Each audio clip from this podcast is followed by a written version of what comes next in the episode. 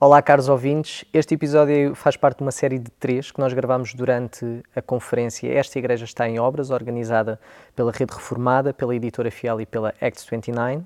Queremos também fazer um agradecimento especial ao Hugo Moura, que gravou o vídeo e o áudio uh, destes episódios.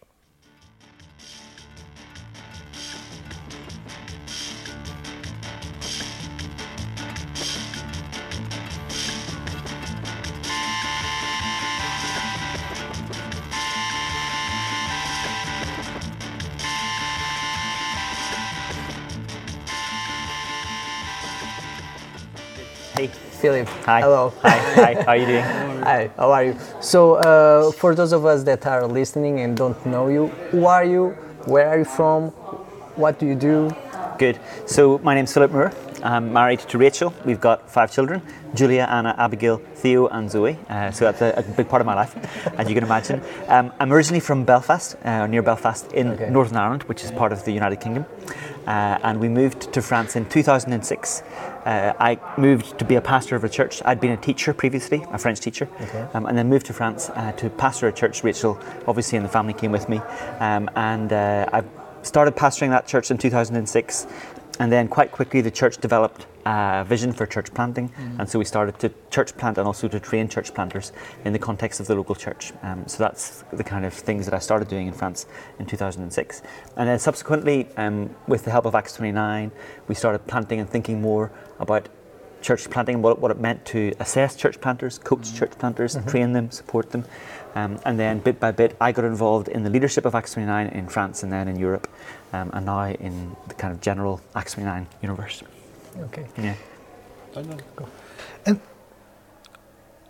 how it is tell us about the experience of being an irish or northern irish in france or in paris Yeah, yeah. So it's just in the Paris region, so just to the east of Paris, near Disneyland Paris. If you've been to Disneyland, then you've been to, near- near where I live.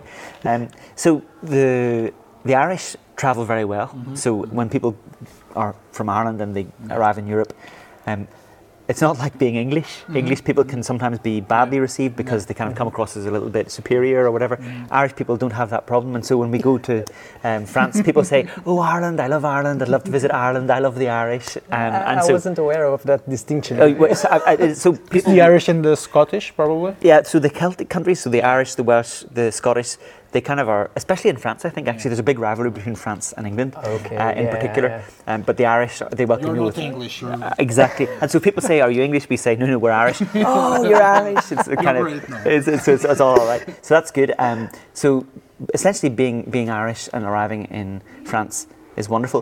I, I've always loved France, and so when you come to France, and it's obvious that you love France and you love the French people and you love the French language and French culture and French literature, when, when it's obvious that you love a place, then obviously people are going to welcome you. Um, so I'm not going to France. Um, with a suspicious attitude, or uh, I think it's a huge privilege to live in a country like France. It's, a, it's an amazing country to, to live in, um, with so many things that are wonderful about it.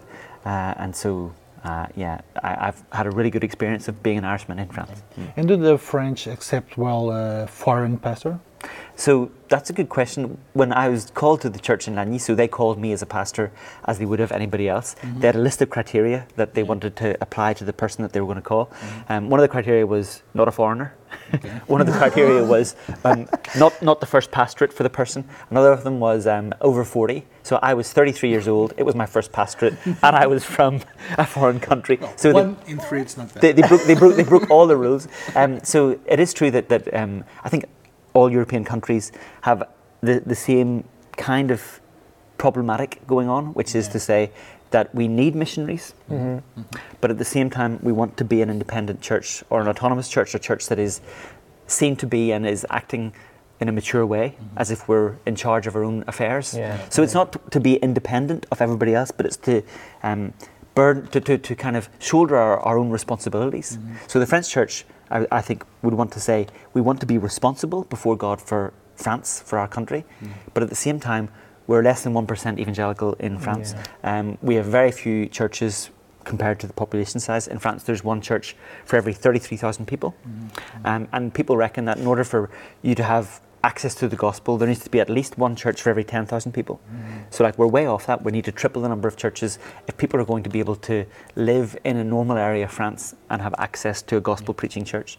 Um, so, France is aware of its need but also aware of its own maturity and its own history and its own rootedness in the gospel. Mm-hmm. Um, so it's that, that, kind of dynamic that goes on in France, and I think it's the same in many European countries. When you went to, to, to France, you already were, were uh, fluent in French. That's right. Yeah, yeah. Yeah, mm-hmm. you were, you and uh, uh, and uh, I suppose that your church is a French-speaking church. Is, yeah, yeah, yeah, So I came to a French-speaking church, and I started preaching in French straight away, and everything we do is in French. Mm-hmm. Uh, now it's very cosmopolitan. So Paris is a a very cosmopolitan area, yeah. and so there's many people from all kinds of different countries, um, including some English-speaking countries, but also uh, Portuguese or Spanish mm-hmm. or lots of different yeah. countries from Europe congregate around uh, the Paris region in France, and also many people from sub-Saharan Africa and from the French West Indies mm-hmm. and from all over the place. So um, the churches that we have in, in French evangelicalism are very multicultural, mm-hmm. um, and so that's a, a, great strength.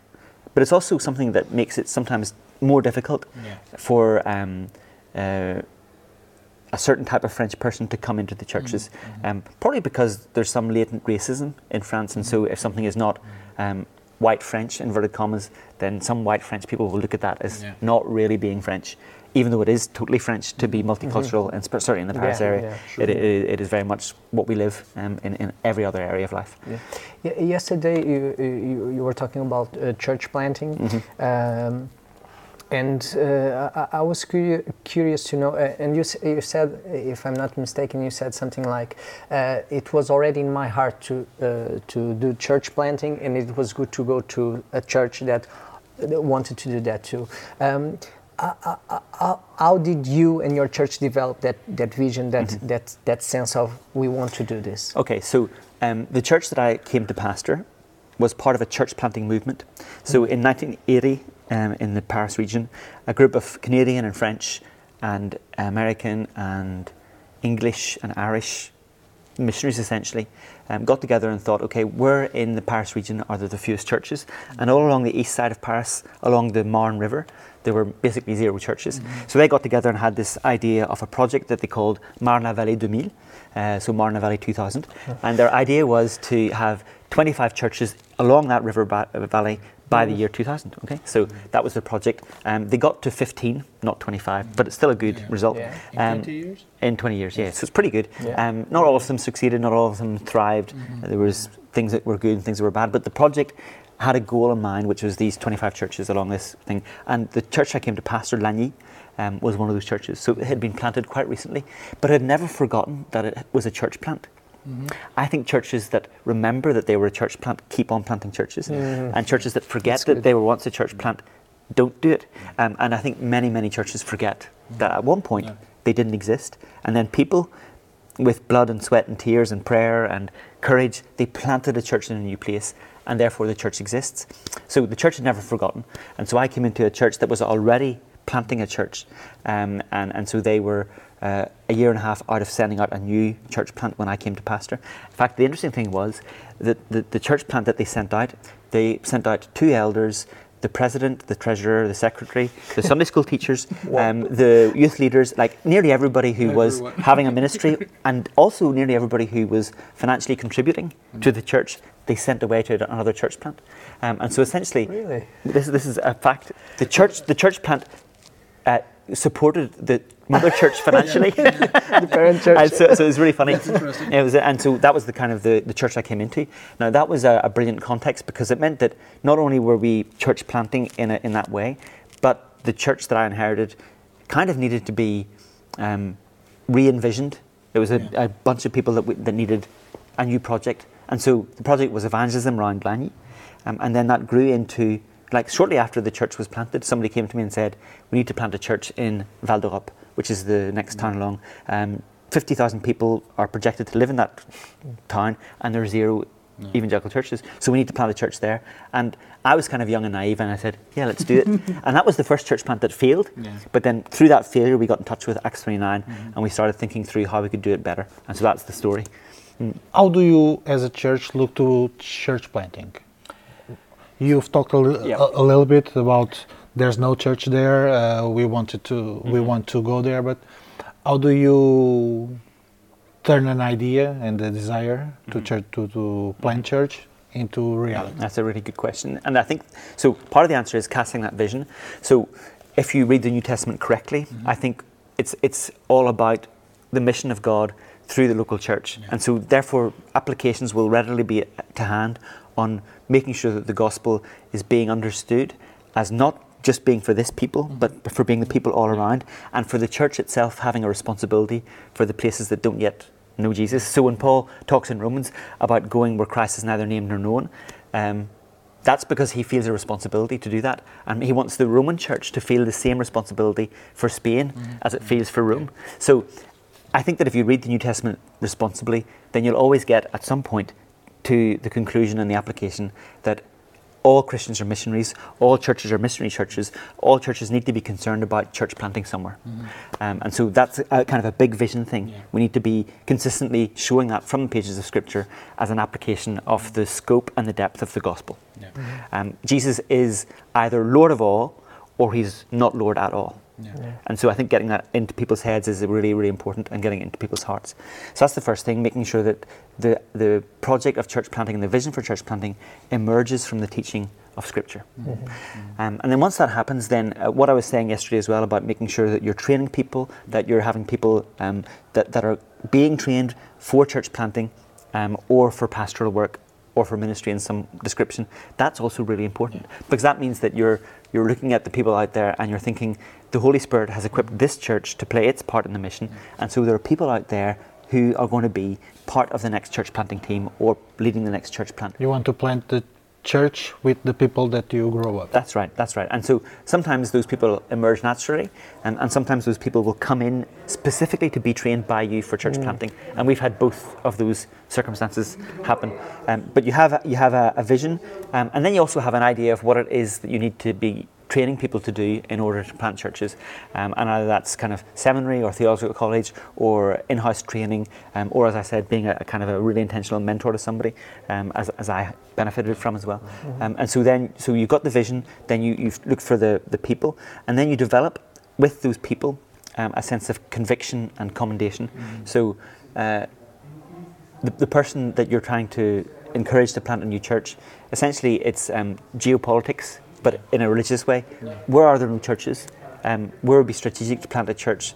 Um, would this person be a good fit for that context? Does this person feel with a team that they could do it here? And so you work things out practically um, with uh, a Bible in one hand and a map in another, and you work it out. Um, And so, so that, that's what I, I think we would do. And I think if you looked at the map of Europe, um, we've got our work cut out for hundreds of years if we want to get to a level of gospel penetration i- in Europe. And so um, that, that's why I think church planting is, is should be high on the agenda for every church. yeah.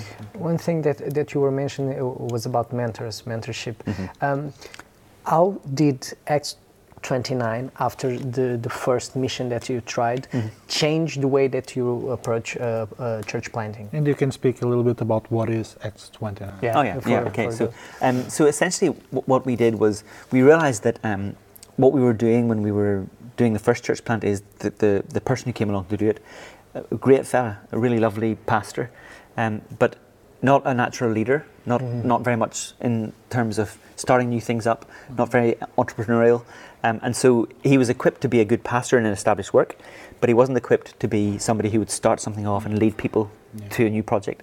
It's Uh, very different, the two so it's it's the same and it's different. So th- that's what Acts 29 helped me understand. It's same in the sense that the things that apply to pastors or elders in 1 Timothy or Titus um, apply to a church planter. You can't have a church planter that's not a pastor. yeah. Um, but a church planter will have something else in the, in the terms of leadership and ability to lead people and ability to work something where there's nothing. Um, in, in fact, it's very interesting to look at um, the word evangelist in the New Testament because if you look at the word evangelist, it doesn't pop up very often, but when it does pop up, so with Philip uh, in the book of Acts, um, or with Paul in Ephesians 4 when he says evangelist after um, apostle, um, or when it comes uh, in the end of 2 Timothy when Paul says to Timothy to do the work of an evangelist, I think all of those contexts lean towards something akin to church planting. So Philip the evangelist, what did he do? He evangelized, and the result was people that were then baptized into the church after they were approved by the Jerusalem elders. Okay, so essentially, what Peter Philip the evangelist did was he taught the gospel and planted churches. Um, when you look at, at um, Ephesians four, um, so he gives some to be apostles, some to be prophets, some to be evangelists, some to be pastors, teachers. Um, Calvin, when he's commenting on that, he says that um, evangelists are essentially doing the work of apostles, um, but without the one-time authority. Uh, so essentially, what they're doing is bringing the gospel to new places and setting up churches. And then when you look at what the implications of what Paul says to Timothy are in 2 Timothy 4 do the work of an evangelist, fulfill your ministry, do the work of an evangelist. Fulfilling the ministry means pushing it out further. And so I would argue that, that uh, sometimes we, we kind of get confused about what evangelist means. It might be helpful to think through evangelist in terms of a church planting component to a pastoral ministry. Anyway, I, I wouldn't argue with it in terms of, you know, down to the detail, but it's an interesting thing. And so what I think Acts 29 helped me do was separate out what was just germane to a pastor and what was additionally required or necessary or Yeah. useful for bringing that to a new place in a new way, i.e., church planting. Um, and so the whole idea of assessing somebody for the job of a church planter uh, was really, really helpful to me. It was really helpful for me when I did it. It was really helpful for me as I looked out and, and tried to train people to church plant um, after that. And so, church planting uh, assessment, church planting coaching, so having people talk into your life in the first months or years of church planting and asking and answering good questions. Those kinds of things came from an Acts 29 mindset. Um, and also just the kind of the uh, bravery and the courage to go and take a risk somewhere, but not a blind risk, but a risk that you've assessed and a risk that you're going to walk alongside, um, so that it has the biggest chance of, of succeeding. Yeah. Tell us a, little- a little bit more about the. Um, pe- um, we are from Lapa. We talk about a lot about the body of Christ, the, how we can be together, and that's um, helpful. Um, what's the importance of uh, pastoral support in your work? Um, with the French, with the Irish, with the European pastors that you know, how it is important to know that you are prayed for, that you can share your fights and your hardships with, Yeah, yeah, yeah. with others. It's it's um, it's really important, and I think it, it happens at every level. So at the local church level, I've got a really good team of elders, um, and I feel supported by and, and loved by by them. And without them, I couldn't do what I do outside the church because Yeah. they're they're providing that context for me. And the same is true for other friends in the church. And then the, the same is true in terms of Acts 29 French-speaking Europe. Um, I feel really supported by the people that are in the council in French-speaking Europe, uh, and so we are uh, really supportive of each other um, uh, as we go about our, our mission in, in French-speaking Europe. And the same is true at kind of every level. So there's a bunch of people in, in Acts 29 Europe. JD was one of them that you just heard. Yeah. So we, we kind of support each other and we listen to each other. We pray for each other. We meet once a month, um, and so all the way through at every level in, in these kind of concentric circles. It's really important to know that there are people there. And one of the saddest things in Christian ministry, as you know, is is when those relationships break down Yeah. um, and when they, they don't last the way you hope they would last. Um, and so, you know, I, those those are more and more precious to me, and more and more important to me, and so therefore, um, more and more uh, in, in terms of investment and in terms of how I think about them, more and more important for how I, I think about my, my work. Um, relationships uh, are not secondary; they're not accessory; they're central. And in fact, the ways in which we do things um, are in some ways as important as what we are doing, um, and the people that we're doing with are as valuable as the people that we're hoping to serve by the missions that we have. Um, and so, really investing in rich relationships where we know each other um, and where we pray for each other and care for each other is, is increasingly important. Okay. Mm. Good. No, Just, um, what are the main challenges that your church locally and the French church uh, goes through, and how can we pray for, for that? Probably it won't be that di- that different from the My guess is it's, Portuguese. it's similar. So, what do we have in France? We've got, um, in terms of the, the local church, a difficulty sometimes to be financially independent and to be able to pay for full-time workers or gospel workers, to be able to pay for a building, um, to be able to, yeah, know, all those kinds of things. That's kind of normal and natural. But great partnerships can exist that will enable us to do this, and, and the French church is actually able to provide more resources than you might think sometimes. So you, you kind of just need to talk to people about you know what, what they can do. Um, so that's one thing. Uh, in terms of personnel, um, you know, human resources, um, I think people don't really have in their minds the possibility that they could be um, an answer to the question of Yeah. where are the human resources coming from, um, because they've got a, a slightly defeatist mindset. Yeah. Um, they don't have this possibility mindset that they might have, um, because in the past the French church in the evangelical world hasn't flourished that much, and so therefore they might be thinking, well, it's not really an option for me. But what, what part of what I'm trying to do in France, along with others, is is set up a thing called uh, 2 Timothée 2.2, 2 Timothy 2.2, which is essentially um, trying to get people to think that they could be helped by somebody else to learn how to be a gospel minister. Um, in fact, it came out of a, a very sad circumstance. A friend of mine, Edward Nelson, um, died in a tragic climbing accident in the Alps uh, more or less one year ago. Um, and he was very keen on training people up and having people as interns in the churches. And so we set up this whole program to encourage people to come into internships and to fi- finance them through internships so that they would then see the possibility of full time gospel work. Um, and so it's been a fantastic kind of project in response to a tragic event. And we've got um, eight or nine people that we're supporting this year um, as a result of 2 Timothy 2.2. Um, and so doing that kind of thing um, answers the question of the resource poor in terms of human resources that, that the French church has. Um, so that's really important. Of course, the context is, is the same as it might be in Portugal. Um, so there's, on one hand, a very Catholic context. Um, that's also positive sometimes because people who have fallen out of love with the Catholic Church but not out of love with God are delighted to hear something that talks to them about God in a different way. Um, there's also the kind of very secular mindset that there is in France, very atheistic. It might be more so in France, but it might be, I don't know Portugal that well. Um, there's also a big Muslim presence in France, um, and sometimes um, that's also a really uh, positive thing in the sense that you have freer conversations around faith um, than you do with the secular French. Yeah. But at the same time, it's also a very closed uh, community in, in lots of ways, and increases French skepticism about religion in general, and makes people um, very suspicious and very um, fearful of religion. And so, therefore, when they see, for example, um, uh, Islamic extremism, which may or may not be present in France that much, but they kind of assimilate it with Yeah. Islam in general. Well, that makes them very nervous of any religion, and in particular anything they don't quite understand. So, quite often, evangelicalism is lumped together with radical Islam, which is just Yeah. totally un- Crazy. totally crazy. um, but at the same time, it, it exists in people's minds, and so sometimes you've got to overcome additional hurdles to get people to listen to you as you try to explain the gospel. Um, so those are some of the, the kind of Yeah. difficulties we have. And then one one of the other difficulties is that people um, read less and less. And so some people just like read comic books the whole time. I don't know what you think about comic books. Com- comics, comic books are just like the, the worst. They kind of they kind of Oh, dis- no, dis- disintegrate people's minds. See? And, and uh, in fact, I'm sorry. I asked, I asked somebody what I should say to annoy you, and they said you should insult comic books. So I thought I would do it at the end. No, but share with us two or three books that every Christian should read, or it, it would be interesting to read. Okay, good. Um, I The institutes. This, uh, Calvin's Institutes, okay, that goes without saying. Do, do- do you mean, do you mean there, are, there are Christians who haven't read the Institutes? Is that, is that what you're saying?